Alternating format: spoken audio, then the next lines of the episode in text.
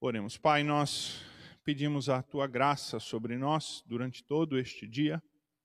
Este é dia santo, é dia do Senhor, é dia que é consagrado às coisas do Senhor, a servir ao Senhor, a tua obra, a servir os nossos irmãos. E eu peço que o Senhor nos ajude, mesmo num dia, num período deste de pandemia, a mantermos, ó Deus, esse espírito de santificação, de voltarmos para o Senhor e de tirarmos assim um tempo para refletir na nossa própria vida, para meditar na tua palavra, para adorar ao Senhor com oração, com confissão, com cânticos. Que assim, ó Pai, o teu nome seja glorificado em nós. A nossa semana é muito corrida, muito agitada. Ela é cheia de preocupações, Senhor, e tu conheces muito bem as preocupações do nosso coração. Mas eu clamo que este seja um dia de refrigério, Pai. Seja um dia de encontro contigo, de deixar as coisas simplesmente terrenas e mundanas, mesmo que lícitas, mas que são tão limitadas para pensarmos nas coisas celestes, espirituais e eternas. E assim, ó Deus, sermos edificados mais uma vez. Nos ajuda agora quando nós vamos estudar a tua palavra no que diz respeito à igreja e ao propósito da igreja e as marcas da igreja. Que o Senhor nos edifique, que a tua bênção esteja conosco. Assim, eu clamo a tua graça, a graça do Santo Espírito, ó Pai, sobre o que ensina, sobre os que ouvem, porque nós somos teus, ó Deus, e dependemos de Cristo. Assim nós oramos, em nome de Jesus. Amém. Nós já temos dito aqui nos últimos estudos que igreja são pessoas. A igreja não é o prédio, a igreja não é a denominação, a igreja não é um nome, a igreja não é a estrutura, a igreja não é a liderança, a igreja são pessoas. E nós já falamos aqui que a, a igreja é, portanto, este congregar, a comunhão dos santos, é o ambiente ideal para a nutrição e para o crescimento espiritual. É na igreja que um crente vai desenvolver as suas habilidades. Ontem mesmo eu falava com uma pessoa, ah, a gente estava tendo uma conversa, e, e esta pessoa falava assim para mim, pastor, eu não perdi praticamente nenhum culto ah, esse período de pandemia. Não perdi nenhum culto. Eu acompanhei e nós estivemos sempre ah, ah, aí olhando pela internet, em estudos, lendo a palavra em casa, orando em casa. E depois as coisas do dia a dia foram tomando nosso tempo, à medida que foi voltando ao normal, nós ficamos muito agitados e muito querendo voltar e tal e tudo mais, e eu acabei não indo à igreja ainda. Ainda não voltei à igreja depois da pandemia. E eu disse assim, mas então, e como é que você está? E aí, com muita sinceridade, essa pessoa me disse, pastor, falta alguma coisa, né? A gente sente que falta alguma coisa. A gente sente que, que assim, sei lá, não, não é a mesma coisa, não está tá faltando. Eu, eu percebo, eu, eu procurei manter em comunhão com Deus, eu procurei ler a Bíblia, eu procurei ver os estudos. Todo domingo nós estamos lá assistindo sermões, mas, mas falta alguma coisa. E falta, falta mesmo, porque esta vida em igreja, ela é uma vida em que você ah, vai a outros e se relaciona com outros. E esse relacionamento é o ambiente para a nossa fé crescer. Quando a gente só assiste, a gente toma uma posição muito passiva, né? Nós só estamos recebendo, recebendo, recebendo. A gente vira a telespectador da fé, né? A gente vê a fé passando diante dos nossos olhos, só que a gente não pratica tanto a fé. Ah, embora a gente possa praticar no nosso casamento, com nossos filhos, em casa, no lar, mas a igreja é um ambiente dos remidos, dos lavados pelo sangue do Senhor Jesus, que ele então salvou para viverem juntos em comunidade. Inclusive nessa conversa, né, a gente estava, e a certa altura, ah, essa pessoa fez o um comentário, mas pastor, acontece alguma coisa assim especial quando o povo de Deus está reunido, né? Eu falei, sim, acontece. Acontece. Há algo especial quando o povo de Deus está reunido. Né? O Salmo 133 diz, né? Ó como é bom e agradável viverem unidos com, com os irmãos. E aí fala ah, do, do, orvalho do Monte Hermon, do óleo da unção, e aí lá no final ele diz assim: ali ordena o Senhor a sua bênção. Ali Deus derrama da sua bênção. A igreja é um ambiente de nutrição e de crescimento espiritual. Como já falei aqui, isso não quer dizer estar presente aqui, porque alguém pode estar presente aqui e pode estar alheio à igreja, né? Vem, assiste também, toma uma postura apenas passiva, assiste o culto e logo ao fim do culto, ou até às vezes antes, já sai vai embora resolver as suas coisas. É meio como que fui lá, bati o ponto, resolvi minha coisa com Deus, agora vou seguir a minha vida. É preciso estar envolvido com a igreja, não só na presença. Vir, eu acho que agora eu entendo, e eu falo aos irmãos que estão em casa agora, muito diretamente.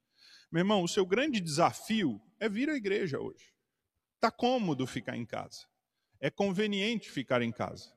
Então, o grande desafio para a sua fé hoje, para você exercitar a sua fé, para nossa fé, os que podemos vir, claro, há um grupo que está restrito. O grande desafio da sua fé é se programar para estar aqui. É este exercício, esse esforço que vai edificar a nossa fé. É isso que nós precisamos agora, nesse momento. Nesse momento é isso. E não é para encher a igreja. Não é para estar o povo aqui, que o pastor está alegre, porque nós queremos. Não é por isso. Eu, como pastor, me preocupo com a fé individual de cada irmão, de cada irmã. Porque esse senso de conveniência, esta, me permitam até, preguiça espiritual, ela é perniciosa, ela é problemática, ela vai secando a fé, ela vai diminuindo. Como nesta conversa que eu tive ontem com esta pessoa que admitiu mesmo, pastor, está faltando algo, tá? Eu percebo que está faltando algo. Eu estou fazendo a minha parte em casa, mas, mas não é a mesma coisa. E de fato, ah, se eu posso fazer uma comparação muito muito tosca, né, mas me permitem, podem ter dois tipos de, ah, né, uma pessoa pode fazer uma cuca e outra faz uma cuca, mas tem uma que é mais sequinha, mais durinha, mais... tá ali, é cuca, tem o jeito, tem o mesmo ingrediente, tem... e a outra fica macia, um pouco molhada, gostosa. Aí você diz assim, qual é a diferença entre uma e outra? Tem diferença. Qual é o segredo daquela ali? Por que, que aquela está melhor? Parece igual, está igual, ah, foi feito com o mesmo ingrediente, permita-me aqui a ilustração, é que os irmãos podem estar tomando café da manhã ali em casa, uma cuca, uma boa cuca alemã de abacaxi com nozes, né? Não, irmãos? Bom. Ah, Permite-me, me perdoem aí a, a, a, a singela ilustração gastronômica, mas ah, duas coisas podem parecer iguais e não serem iguais. Espiritualmente é assim, é o joio e o trigo, por exemplo. Ah, não estou dizendo que quem fica em casa ou está longe da igreja é joio, né? evidentemente. Mas nós precisamos exercitar a nossa fé. O exercício da nossa fé, ele é difícil. Por exemplo, a igreja é o ambiente ideal para nutrição e crescimento espiritual quando a gente tem problema. Sim, quando a gente tem problema, é um grande momento de crescimento espiritual. E eu não estou dizendo que eu desejo problemas para a gente crescer mais, evidentemente que não. Mas havendo problemas, há uma oportunidade de crescimento em maturidade ou de regresso na fé. Quando nós temos um desentendimento aqui no meio, no seio da igreja, entre o povo de Deus, nós temos a oportunidade de exercer misericórdia, graça, perdão, reconciliação e nos laços de Cristo voltar a nos relacionarmos, manter a unidade, humilhando o nosso espírito próprio, nosso senso de justiça, de, de valor pessoal, até uh, sobre os padrões humanos, sobre o nosso uh, senso de amor próprio, e podemos nos relacionar por amor com o nosso irmão. Quando nós praticamos né, o lava-pés, o que é o lava-pés? É Jesus lavando os pés dos discípulos naquela última noite e dizendo assim como eu fiz, façam, façais vós também, e lavando principalmente os pés do traidor, já sabendo que ele iria traí-lo. E mesmo assim, com amor, o Senhor Jesus se inclina para lavar os pés daquele. E este é o caráter cristão. É por isso que a igreja fornece, sobre muitos aspectos, esse ambiente de nutrição. Uma das grandes bênçãos da igreja é o poder servir, né? Se engajar num ministério, estar aqui servindo, se dedicar. E como isso é, é, é bom, como isso é bom, como isso é, é, é edificante. Então, a igreja, ela é o ambiente ideal para o crescimento e nutrição de pessoas, mas uma igreja não é só um grupo de pessoas, nós vimos aqui. Uma igreja tem marcas distintivas para a igreja que, que a definem, que é o próximo a slide nós já temos visto isso. As marcas distintivas da igreja são a fiel pregação da palavra, a correta administração dos sacramentos e a aplicação da disciplina. São as três marcas de uma verdadeira igreja. Ou seja, uma verdadeira igreja ela não é só um ajuntamento de pessoas sem qualquer estrutura, onde não há qualquer padrão e princípios. Pelo contrário, nós vimos que a igreja em Atos, lá no seu começo, ela foi se organizando e ela foi se estruturando. Ela seguia a doutrina dos apóstolos, ela tinha líderes, ela tinha, portanto, uma hierarquia, ela tinha pessoas que exerciam ministérios específicos, enquanto outras se dedicavam a outros ministérios específicos. Ela tinha uma estrutura. Ela, cada vez que havia um, um, conversões ou descer do Espírito num lugar, eram enviados representantes lá para ver se aquilo que havia acontecido naquele lugar era real, verdadeiro, ou se havia sido uma coisa distinta do mover e descer do Espírito lá em Jerusalém. Então a igreja estava sempre conferindo essa autoridade, verificando. Quando uma pessoa era convertida, ela era batizada. E o batismo é de fé, mas ela é um elemento formal, ele é um elemento real, verdadeiro, que introduz alguém na igreja e na aliança com Deus. Sem o batismo, alguém não pertence à igreja. Sem o batismo, alguém não pertence à igreja. Estamos falando numa perspectiva da igreja sobre a terra, né? Não define a salvação de ninguém. Você, alguém que morre sem ser batizado, mas tem fé no Senhor Jesus, participará da igreja redimida nos céus. Não há dúvida. O batismo ele é a entrada e a confissão para, e nós veremos isso hoje um pouquinho mais, a, a entrada na igreja.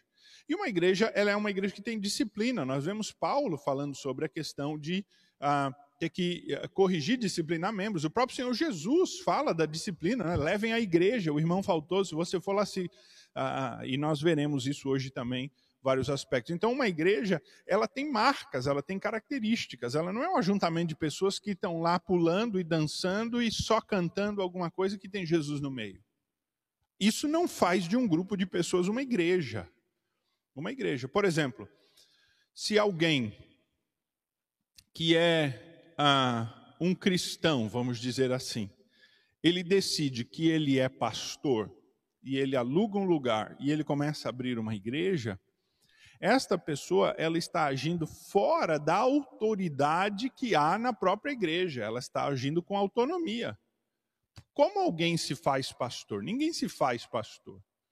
Tem muita gente se fazendo pastor, mas como é que você se faz pastor? Camarada era membro de uma igreja e brigou lá, qualquer coisa, saiu e montou a sua igreja. Ué, mas por quê? Porque o que nós vemos no Novo Testamento é só quem é ordenado que pode ordenar os próximos. Só quem é autorizado que pode conferir autoridade. É a chamada imposição de mãos. E a imposição de mãos, ela não é eu vou lá para fulano me impor as mãos e aí eu vou ser ordenado. A imposição de mãos tem que vir daquele que está sob a autoridade espiritual sua. Porque se aquele que está sob a autoridade espiritual sua no momento não impõe as mãos sobre você, por que, que um estranho imporia? Então, um camarada, ele quer ser pastor, ele quer ser uma determinada liderança, o seu pastor e a sua liderança atual não aceitam, não concordam, ele briga com eles e sai e vai achar um outro que vai colocar a mão sobre ele. Ué, isso é fugir o princípio da autoridade que há na igreja, o princípio que há da própria hierarquia dos líderes espirituais. Se o meu líder espiritual não confia que eu tenho condição de ser ordenado, então eu devo me submeter. Ah, mas ele é um líder mau, mas ele é o seu líder. Eu sou seu líder. Então faz o seguinte: você se desliga formalmente dessa igreja, você faz tudo o que deve fazer, se, sai bem, se reconcilia, vá para uma outra igreja, se estabeleça lá, sirva lá, cresça lá, desenvolva num tempo, e se aquela liderança reconhecer, então tudo bem, faça os caminhos normais. Mas hoje as pessoas vêm à igreja de uma maneira muito informal, muito informal, é um clube, você vai lá, participa, quando quer entra, quando não quer não está querendo mais sai, nem dá satisfação, não fala nada. As pessoas estão banalizando o que é ser parte na igreja, né? Lembremos que no passado, isso muito pela influência católica, ser um excomungado era uma das piores coisas que poderia ter. Porque o excomungado que virou até um, uma espécie de ofensa popular, ele é a pessoa que foi excluído da igreja. A palavra excomungado quer dizer excomunhão, fora da comunhão, fora daquela comunhão que faz parte da igreja. Então, ele é um que não está mais na comunhão da igreja. Essa é a palavra excomungado. E quando alguém, então, era excomungado da igreja, ele era visto pela, por aquela comunidade, por aquela a vila, o bairro, a, o seu círculo, ele era visto como uma pessoa do mal. Esse, esse aqui é do mal, esse aqui é do mundo, esse aqui é pagão, foi excomungado, olha só. E é por isso que até esse termo virou, de uma certa maneira, pejorativo, porque, pelo menos, havia-se de positivo, né? havia muita coisa errada nas práticas antigas, mas pelo menos nisso, havia este senso da importância da igreja e do que significava ser membro da igreja e de que a excomunhão era algo sério. Então, uma igreja não é um mero ajuntamento de pessoas, uma igreja é, é um ajuntamento de pessoas que se reúne para a glória de Cristo, para a adoração de Cristo e que precisa manter marcas que a distinguem do mundo, né?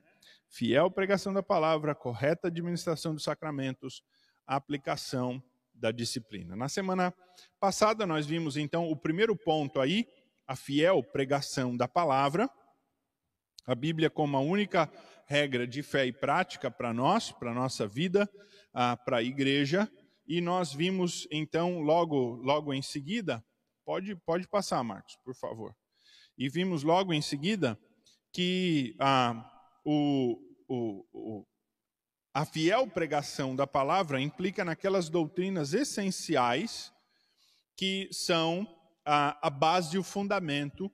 Existem, entretanto, doutrinas que nós consideramos não essenciais, que já é o próximo, aquele da pirâmide ali, pode passar para nós, Marcos, por favor. Então, existem doutrinas que são essenciais e doutrinas não essenciais, as chamadas adiáfora, aquelas que nós ah, temos a discordância. Pode, pode ir passando aí, por favor. Certo? Nós chegamos então hoje, agora, à segunda marca, que é a correta administração dos sacramentos, né? Ah, e isto é algo que se perdeu muito na igreja moderna. Esta importância da formalidade, do participar da igreja por meio do batismo e do receber a o sacramento da ceia, da comunhão. Então, Cristo estabeleceu na sua igreja duas cerimônias sagradas. O que nós vemos no Novo Testamento são duas cerimônias sagradas, que nós chamamos de sacramentos. São, são duas cerimônias sagradas. Ah, na antiga aliança, haviam algumas cerimônias sagradas. A circuncisão era uma delas, a festa da Páscoa era outra delas. Ah, estas cerimônias sagradas, nós cremos que elas têm, elas são executadas na terra, mas elas têm um valor espiritual no céu. Então nós cremos que estas cerimônias sagradas não, não é mágica, não é uma questão de mágica, não é uma, uma, uma a, a questão assim ah, sobrenatural, espiritual, incompreensível. Ah, não é nesse sentido. Mas o que nós cremos é que aquilo que é feito na terra tem uma representação espiritual aprovada por Deus e conecta a terra com os céus. os sacramentos, eles são, ah, portanto, cerimônias de significância espiritual. Eles são um símbolo na terra de coisas espirituais, tanto internas no coração do homem, quanto eternas. Ah, e estas ah, cerimônias, elas são tão sérias, tão sérias, que a Escritura diz que quem, se, uh, quem participa destas cerimônias sagradas, sem realmente ter a condição de participar delas, e Paulo usa uma palavra que a gente vai ver, principalmente em relação à Santa Ceia, que é indigno ou indignamente, estas pessoas, elas podem sofrer juízo por isso. Elas podem sofrer juízo por isso. Nós temos, portanto, no Novo Testamento, duas cerimônias, que são o batismo e a ceia. E estas duas cerimônias, elas devem ser conduzidas por aqueles que são autorizados por Deus. Então, qualquer cristão pode exercer o batismo? Não. Qualquer cristão pode exercer a ceia? Não. Este é um ministério que pertence aos apóstolos, que pertencia aos apóstolos. Depois os apóstolos transferiram aos presbíteros para fazerem a igreja, que são os pastores. E eles são aqueles que continuaram e que exerceram o ministério da igreja. Parece haver ali uma terceira categoria de pessoas que podia realizar isso, que eram os chamados evangelistas no Antigo Testamento, que é no, desculpa, no Novo Testamento, naquele período do Novo Testamento, que eram os possivelmente missionários, aqueles que iam para o campo.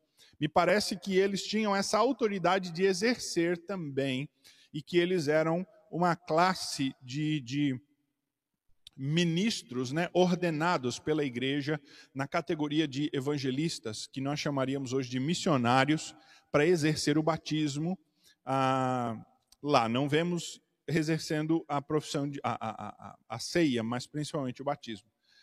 Porém, regularmente, a, o batismo e a ceia são praticados por aqueles que pertencem à igreja. Lá em 1 Coríntios 12, 13, ah, se você estiver com a sua Bíblia aí, vamos abrir lá.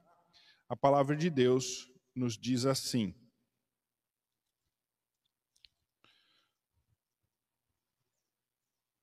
Pois em um só Espírito todos nós fomos batizados em um corpo, quer judeus, quer gregos, quer escravos, quer livres, e a todos nós foi dado beber de um só espírito.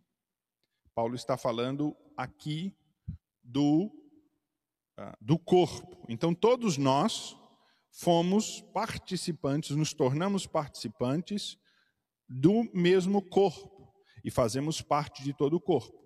E aí ele diz: porque também o corpo não é um só membro, mas muitos. Então existem muitos membros no corpo. E ele dizem: e se o pé lhe disser, porque não sou corpo, nem por isso deixa de ser corpo. Então veja, cada um tem este dom que Deus lhe deu. E cada um vai exercer este dom na igreja de acordo com a capacidade que Deus deu. Agora veja o que ele diz lá no versículo 27. Ora, vós sois o corpo de Cristo, individualmente membros desse corpo. A uns estabeleceu na igreja, primeiramente. Por que Paulo diz a palavra primeiramente? É porque é, é, é cronológico aqui? É de certo modo, mas também tem a ver com a autoridade. Porque olha o que, que Paulo vai dizer lá no 31. Ele diz: Entretanto, procurai com zelo os melhores dons. E escrevendo a Timóteo, ele vai dizer: olha, quem busca o pastorado, o presbiterato, grande coisa almeja. Porque estes são os, ah, os ofícios autorizados de liderança da igreja, a quem então é encarregado o exercício do batismo e da ceia. Lá em Atos 15, quando teve aquela questão para resolver ah, sobre a circuncisão, ah, e houve uma disputa entre Paulo e Barnabé com os judaizantes lá em Antioquia, a questão foi levada para Jerusalém, e lá em Jerusalém houve uma grande reunião para se decidir sobre essa questão doutrinária. O ponto aqui é quem se reuniu lá em Jerusalém para decidir a questão. Foram todos os membros da igreja, o povão foi lá e votou, ah, e aí tudo deu certo? e aí contaram-se os votos? Não. A reunião foi composta apenas por presbíteros e os apóstolos. Por quê? Porque estes são os líderes encarregados na igreja de tomarem as decisões. Então, o que nós vemos lá em Atos é que apenas aqueles que eram autorizados podiam exercer o ministério do batismo. E apenas os que eram autorizados poderiam ministrar a Santa Ceia.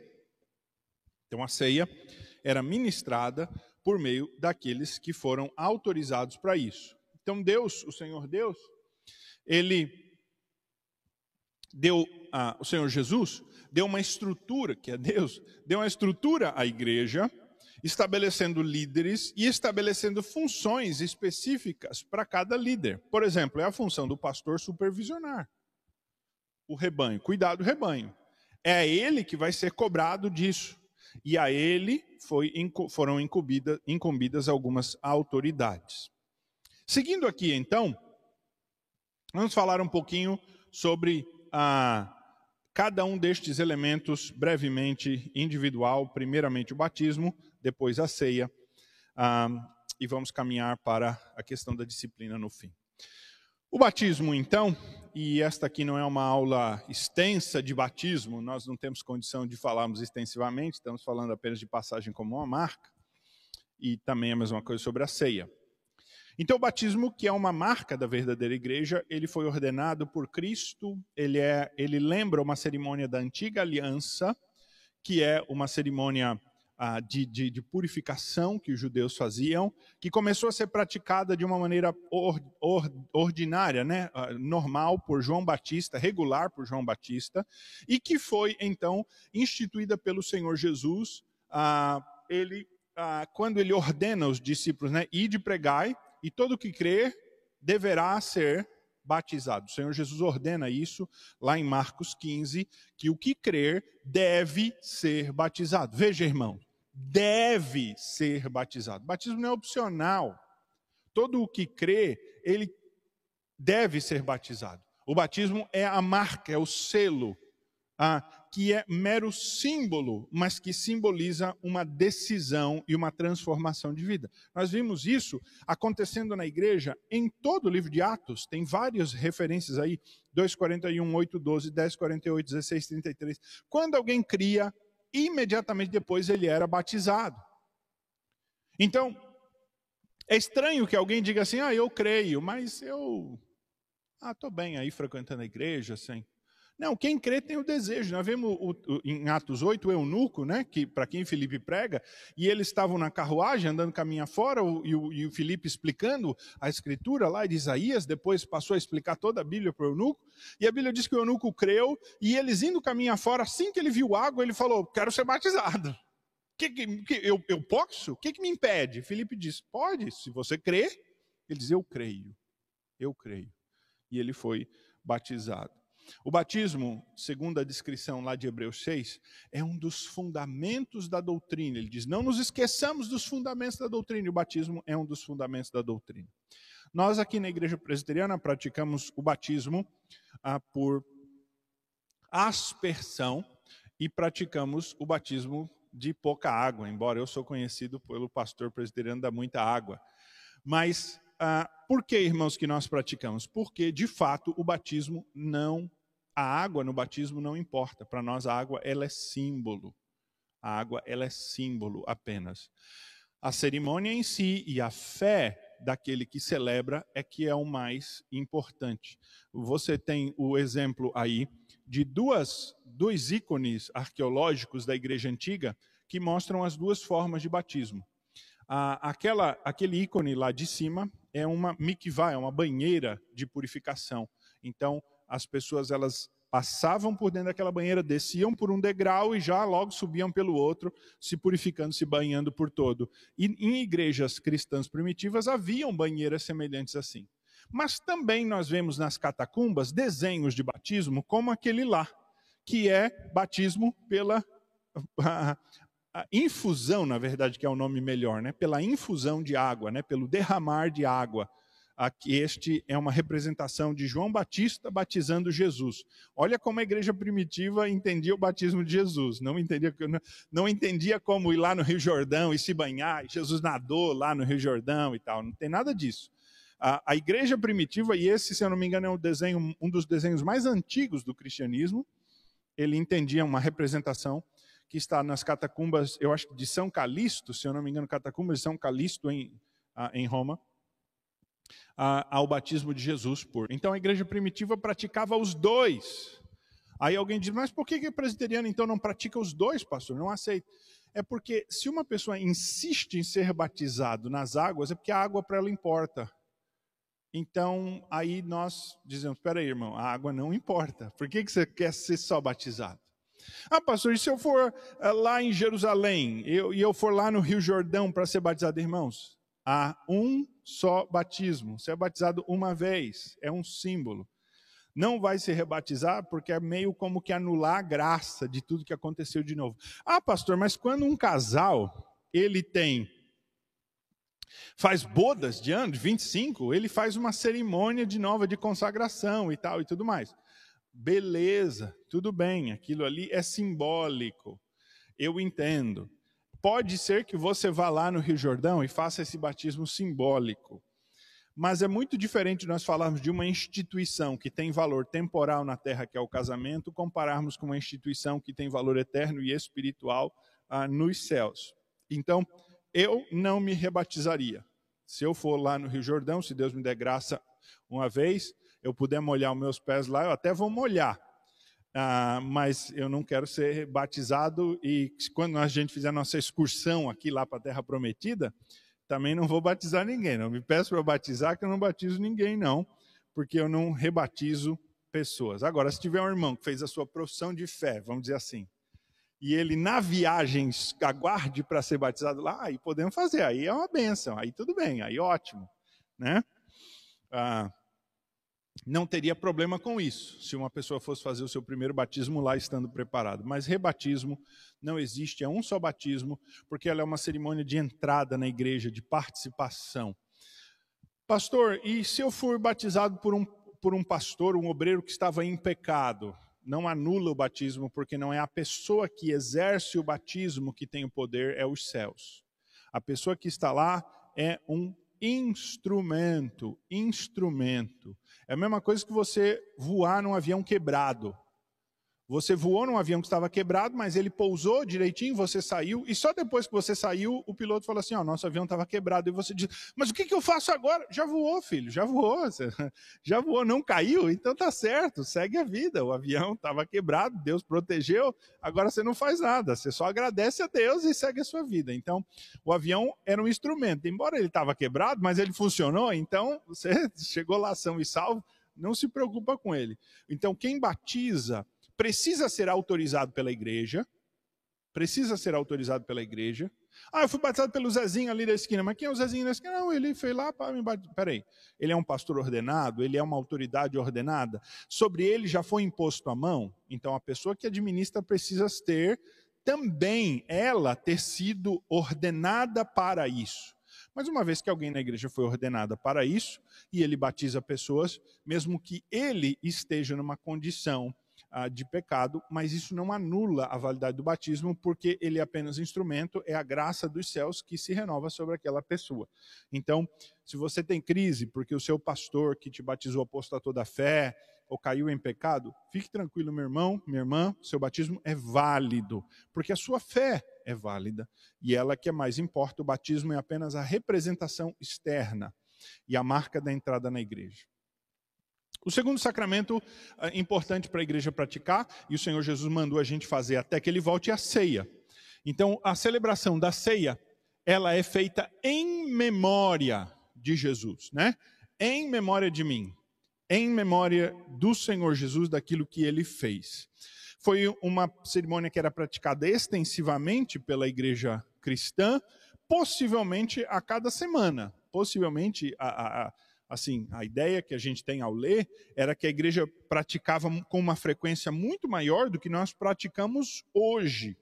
Por exemplo, na igreja católica, toda missa tem comunhão. Pela compreensão da igreja antiga, né? Embora a nossa a celebrar o nosso sacramento da ceia seja completamente diferente do sacramento católico, né, não haja nenhuma correlação, mas sendo a Igreja Católica de tradição cristã, ela procura manter essa tradição de ceia a todo culto, por entender a importância de Cristo. E parece que essa era a prática mais antiga. da igreja, que era celebrar a todo culto. Há igrejas que celebram, igrejas protestantes, igrejas presbiterianas, reformadas, celebram todo domingo, que fazem a celebração todo domingo. Outras que celebram domingo sim, domingo não. Há, porém, outras também que celebram praticamente quatro vezes só por ano, que é Natal, a Páscoa, eu acho que Pentecoste, e, e, tem uma outra data de advento, alguma outra coisa assim. Quatro, quatro datas por ano. Entretanto, esta cerimônia, ela é uma cerimônia que ela tem que ser repetida. E o próprio Senhor Jesus não disse, façam a cada mês, façam a cada semana, façam a, a cada ano. Mas o povo de Deus precisa se reunir para partir o pão juntos. A ceia, ela simboliza, primeiro, uma família comendo juntas. Então, ela é um símbolo da comunhão. Ah, e a comunhão não, não importa os relacionamentos. Porque você e eu vemos lá na ceia, por exemplo, naquela última ceia, que logo depois de Jesus ter partido o pão, eles começaram a brigar entre eles lá, né? Quem era o maior? Quem, quem que vai ser o traidor? Quem, quem que é o traidor? Eles começaram a brigar entre si. E outra, ali no meio, como é que comungou da ceia um traidor como Judas? Então, irmãos, não importa necessariamente a comunhão eu já fiz essa distinção. Comunhão e unidade são coisas diferentes. Nós podemos estar desunidos, mas temos comunhão em Cristo. Agora, nós temos que tomar cuidado, como nos adverte o apóstolo Paulo lá em 1 Coríntios, para que a nossa desunião com o nosso irmão não seja um empecilho para recebermos as graças do Senhor por meio da ceia. Agora, quando eu venho à igreja às vezes o irmão que está sentado aqui no banco, ele não está nem sabendo quem está sentado lá na outra ponta, talvez é até um visitante de uma outra igreja que veio. Aí você vai dizer: ah, que unidade tem esse irmão com aquele lá? Eles nem se conhecem, nunca se viram. Eles não têm unidade nenhuma, no sentido de que eles não se conhecem, nunca se viram. Vão talvez conversar depois do culto e até ver que tem muita coisa em comum e tal, e pode ser que se tornem realmente irmãos próximos. Mas ali naquele momento da ceia, não tem. Mas eles têm comunhão. Qual é a comunhão? É a fé em Cristo. Então a ceia é esse congregar do povo de Deus que vai todo olhar para na ceia, nós não estamos olhando um para o outro. Ela não é uma coisa assim, ah, tanto horizontal quanto ela é piramidal, vamos dizer assim. Todos nós estamos sendo unidos, dirigidos a Cristo. O que nos une, vamos dizer, quanto mais próximo de Cristo a gente chega, mais unido a gente, a gente está.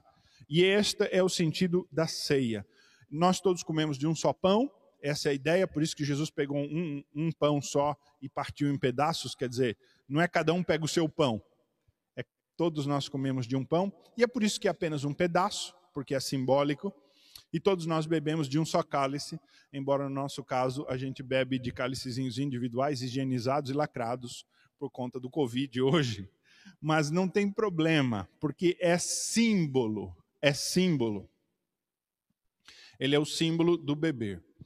Agora, nós cremos que aquilo que nós exercemos simbolicamente aqui na igreja, ele tem um valor espiritual. E aí nós temos a instrução da Escritura que aquele que come e bebe sem discernir o corpo, come e bebe juízo para si. Então o apóstolo Paulo, ele é muito específico nisso, quando ele diz assim, lá em 1 Coríntios 11, 11 ele diz: ah, porque todas as vezes, versículo 26, porque todas as vezes que comerdes esse pão e beberdes esse cálice, anunciais a morte do Senhor até que ele venha. Então veja, é uma cerimônia de lembrança de Jesus, mas é uma cerimônia de anúncio também, de olhar para frente para quando Jesus vier. Versículo 27.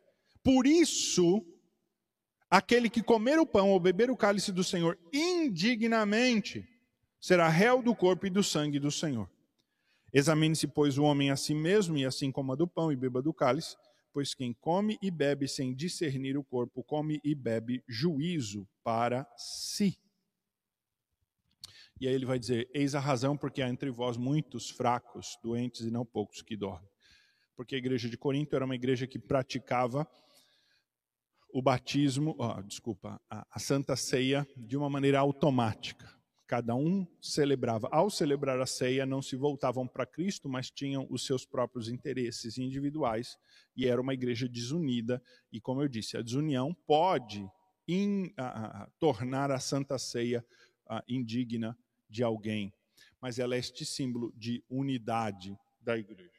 A Santa Ceia não precisa ser celebrada com vinho especial, nem com pão especial, embora eles celebraram a primeira Santa Ceia com pão levedado, aliás, sem levedo, né, sem fermento, e vinho, vinho mesmo, de teor alcoólico. É, foi isso que eles celebraram lá, era tradicional, era comum, era isso mesmo, ah, mas nós não utilizamos, né, utilizamos suco integral, não fermentado, no caso não tornado em vinho, e utilizamos pão, às vezes normal e às vezes sem fermento, mas não entendemos que o pão, o elemento em si, faz a diferença, assim como entendemos que no batismo a quantidade de água não faz diferença. Ela é símbolo.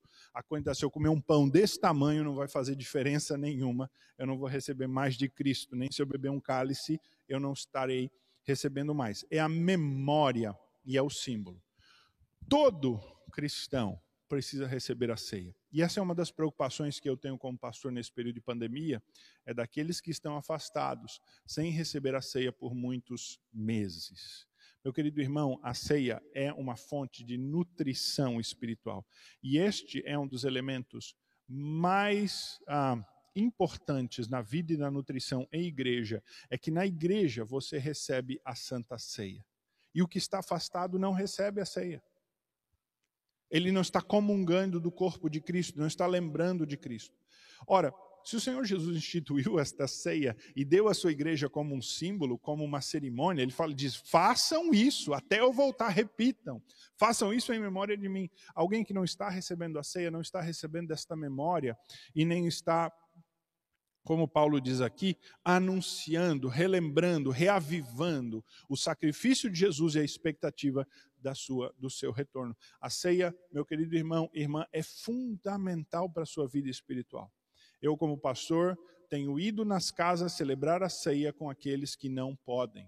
Então, até irmãos da igreja me celebraram, pastor, o senhor pode vir aqui essa semana? Eu falei, essa semana eu estou de molho aqui e não posso, semana que vem eu irei. Aí vou celebrar um irmão, um casal da igreja que está restrito de vir à igreja, mas que me recebe para celebrar a ceia. Eu entendo se você não quiser receber o pastor, quiser ficar aí é, né, é, isolado, em resguardo, são as regras sociais, né, isolamento social, são as normas de saúde, a gente entende.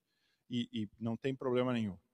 Mas se você puder receber, mas não puder vir à igreja, me contacte para que eu possa ir à sua casa e celebrar a ceia com você, com sua família, para sua nutrição espiritual, para a sua vida espiritual. Eu estou à disposição, terei grande prazer em fazer isso por entender que este sacramento é um sacramento fundamental.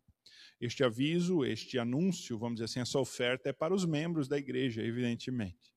E nós não ah, celebramos a ceia com aqueles que não são membros da nossa igreja, né? Estou falando isso para as ovelhas do meu rebanho, né? Então, evidentemente que esta é uma uma a instrução para aquele que está eh, em casa ou desassistido. Na próxima semana nós teremos ceia aqui na igreja. Primeiro domingo de dezembro teremos ceia presencial aqui para aqueles que estiverem aqui. Eu tenho ainda que tratar da última marca da igreja, mas ah, o nosso tempo já vai se esgotando. Mas eu vou falar brevemente dela, sem dar muita ênfase, porque eu queria partir para uma conclusãozinha final.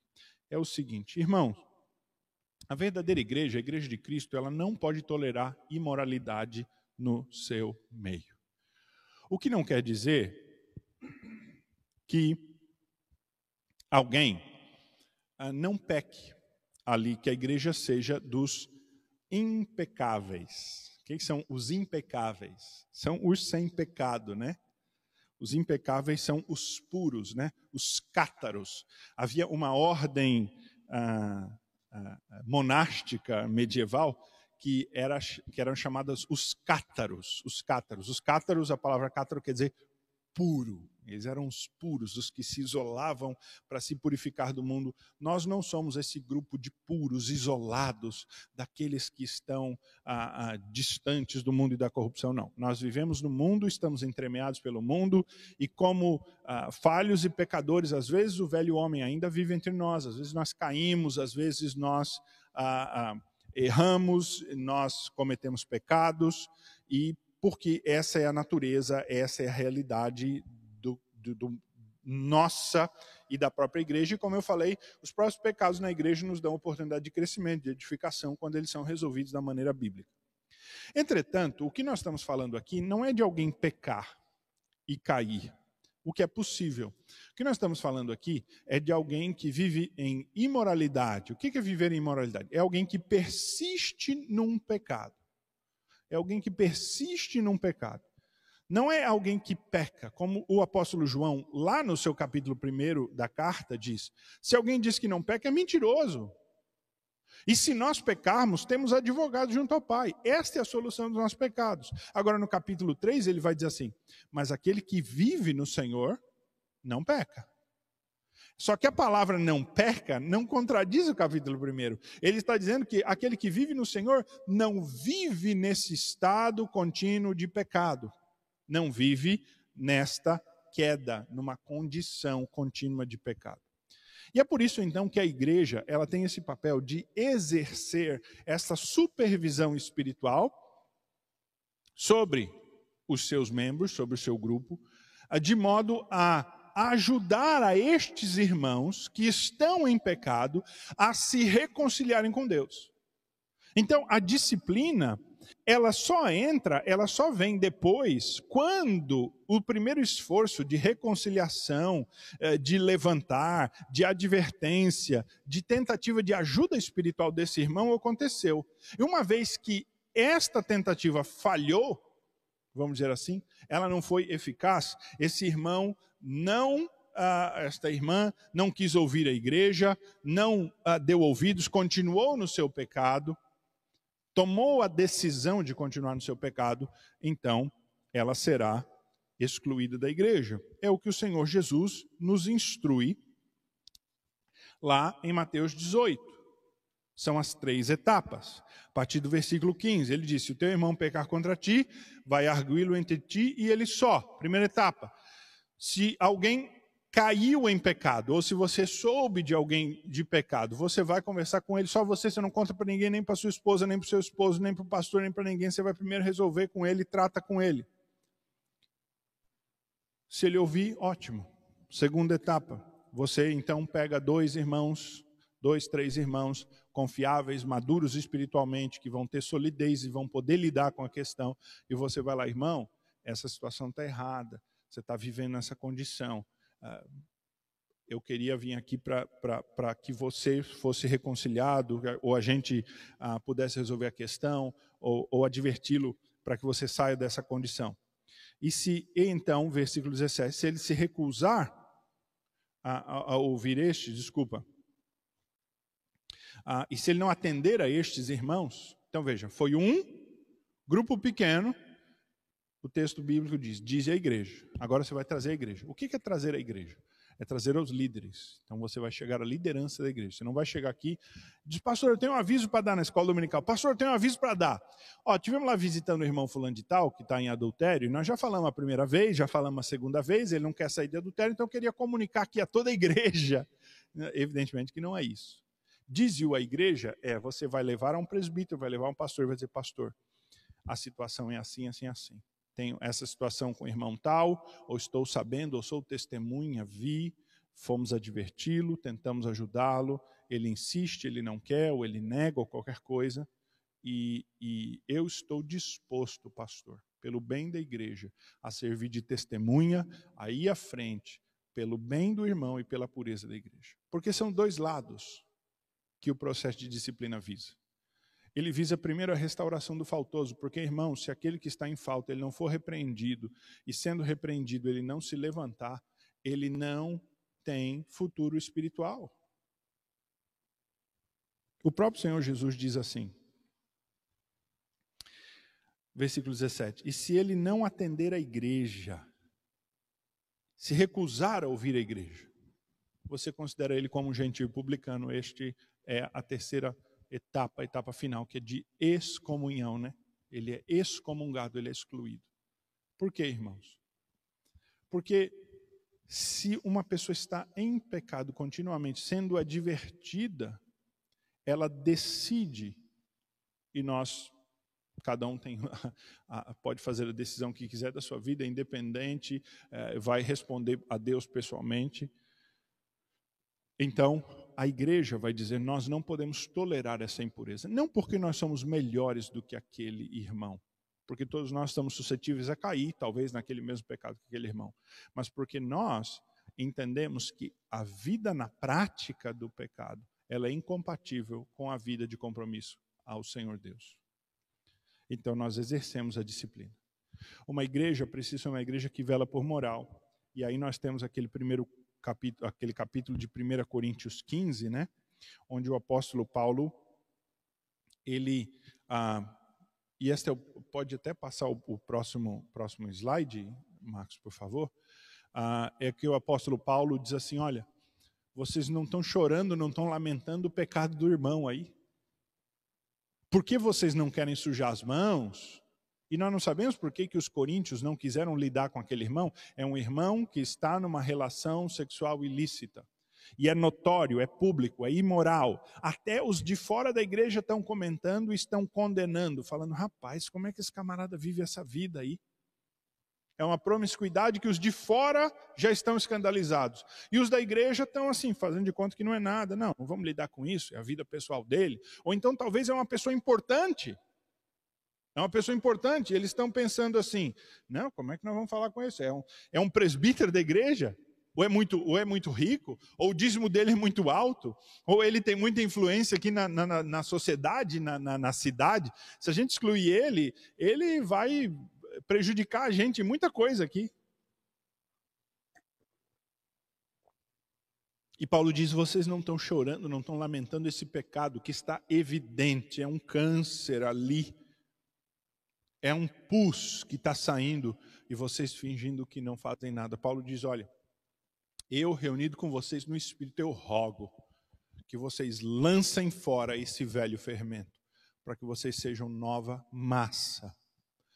O primeiro propósito é a correção do faltoso. Mas uma vez que a correção do faltoso não é possível ser alcançada pela sua decisão própria, e a igreja tem que envidar todos os esforços para evitar a disciplina e a exclusão. Mas uma vez que não há, a igreja precisa fazer o, o trabalho difícil. E é assim, irmãos, que viver em igreja se torna um meio de edificação. Porque a igreja não é clube, não é brincadeira. Você não entra e sai quando quer, não dá satisfação, vai lá.